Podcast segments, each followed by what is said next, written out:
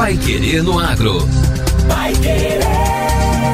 O Jornal do Agronegócio. 91,7. A semente da araucária, o pinhão, pode ser consumida cozida, assada ou usada como ingrediente em outras receitas.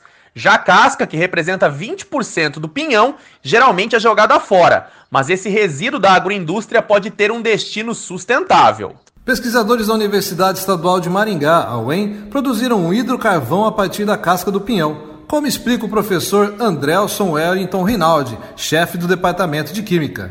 Primeiramente, nós pegamos o material né, em natura, obtemos a, a partir da biomassa, que seria a casca, trituramos ele para obter uma, um tamanho específico e depois fazemos a produção do, do hidrocarvão.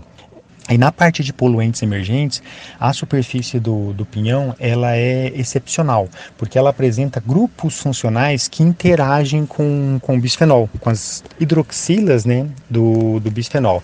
O bisfenol A, também conhecido pela sigla BPA, está presente em embalagens de plástico. Partículas dessas substâncias podem contaminar a água e os alimentos. No organismo humano, o BPA pode provocar câncer, problemas hormonais e cardíacos. O pesquisador Andrelson Rinaldi destaca como o hidrocarvão produzido à base da casca de pinhão pode ser aplicado na prática e proteger a saúde das pessoas no caso do BPA, presente na água. A aplicação desse material seria em filtros, em atividades filtrantes, né? Eu teria cones com esse, preenchidos com este, este carvão, com este material, que é um material poroso, e faria com que a água contendo esses contaminantes passasse por esse filtro, de forma que ficaria retido o bisfenol dentro deste carvão. O próximo passo da pesquisa é finalizar o pedido de patente e colocar o produto no mercado. Pai Querer no Agro. O Jornal do Agronegócio. Portal reúne mais de 200 bases de dados da agropecuária brasileira. Após críticas internacionais e de entidades brasileiras, o governo federal investe na transparência e lança o portal da agropecuária brasileira, que reúne mais de 200 bases de dados do setor em um único local. A ferramenta foi idealizada para aprimorar a gestão, o monitoramento e o acesso a informações estratégicas do setor no país. A produção rural envolve vários segmentos da economia hoje, sendo responsável por 20% do PIB nacional. E para acompanhar o volume de dados sobre o principal setor comercial do Brasil, a plataforma permite o acesso a dados referentes à safra agrícola, previsão climática e crédito rural. A ministra da Agricultura, Tereza Cristina, afirmou que o Observatório da Agropecuária é um marco para a sociedade brasileira e uma vitrine para o mundo mudar a imagem que tem do Brasil. Isso é que vai fazer com que o Brasil consiga, nesse momento difícil que nós vivemos hoje, mudar a sua imagem. Aqui temos dados consistentes, então o desconhecimento sobre a agricultura brasileira não vai mais existir. Nós, daqui para frente, temos aqui, juntos, é, nesse observatório, o que as pessoas precisam conhecer é do Brasil. Entre os mais de 20 parceiros envolvidos na elaboração da plataforma está a Universidade Federal de Lavras, de Minas Gerais. O reitor da instituição, o professor João Crisóstomo, destacou o papel da ciência e das universidades públicas na solução dos problemas do país. Tenho dito reiteradamente que as universidades públicas constituem um patrimônio do povo brasileiro e, como tal, têm a obrigação de contribuir para a solução dos problemas do país.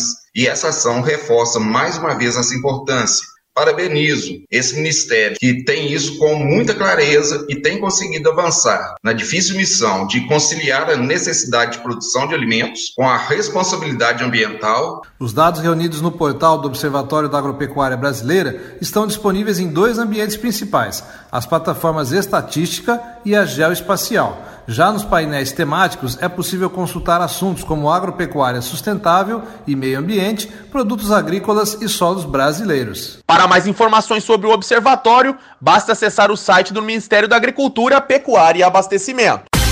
Agora, no Pai Querendo Agro. Destaques finais. Bolsonaro sanciona marco legal das startups. O presidente Jair Bolsonaro sancionou ontem o projeto de lei que institui o marco legal das startups e do empreendedorismo inovador. As startups são organizações empresariais ou societárias de diversos ramos, inclusive do agro, as chamadas AGTECs, que atuam com inovação aplicada aos negócios, produtos ou serviços ofertados. São empresas com receita bruta anual de até 16 milhões de reais e até 10 anos de inscrição no CNPJ, o Cadastro Nacional da Pessoa Jurídica. Segundo a secretária-geral da Presidência da República, a nova lei simplifica a criação dessas empresas inovadoras, bem como fomenta a pesquisa, aprimora o ambiente de negócios no país e facilita contratações com a administração pública. O especialista em Direito Público, coordenador da Incubadora Tecnológica da Universidade de Brasília, Levi dos Santos, destaca as principais mudanças do marco legal das startups principais mudanças notadas com o surgimento do marco legal das startups foi a, melhoria no ambiente dos negócios, a facilitação de investimentos, a possibilidade da administração pública poder passar a contratar com as startups, tanto no sentido de gerar investimento para essa startup e gerar soluções inovadoras para a própria administração pública. Uma das novidades da nova lei é a criação do ambiente regulatório experimental, regime pelo qual a empresa pode lançar novos produtos e serviços experimentais com menos burocracia e mais flexibilidade no seu modelo. O marco legal também prevê a figura do investidor anjo, que não é considerado sócio e nem responde por qualquer obrigação da empresa, mas é remunerado por seus aportes. O governo vetou o dispositivo do texto aprovado pelo Congresso, que criava uma renúncia fiscal que não fazia parte do projeto original do marco legal. E termina aqui a edição número 304 do Pai Querendo Agro. E continue nos acompanhando no Spotify e boletins durante a programação. Um bom feriado e amanhã estamos de volta com mais notícias do agro paranaense e nacional. Você ouviu Pai Querendo Agro. Pai Querer.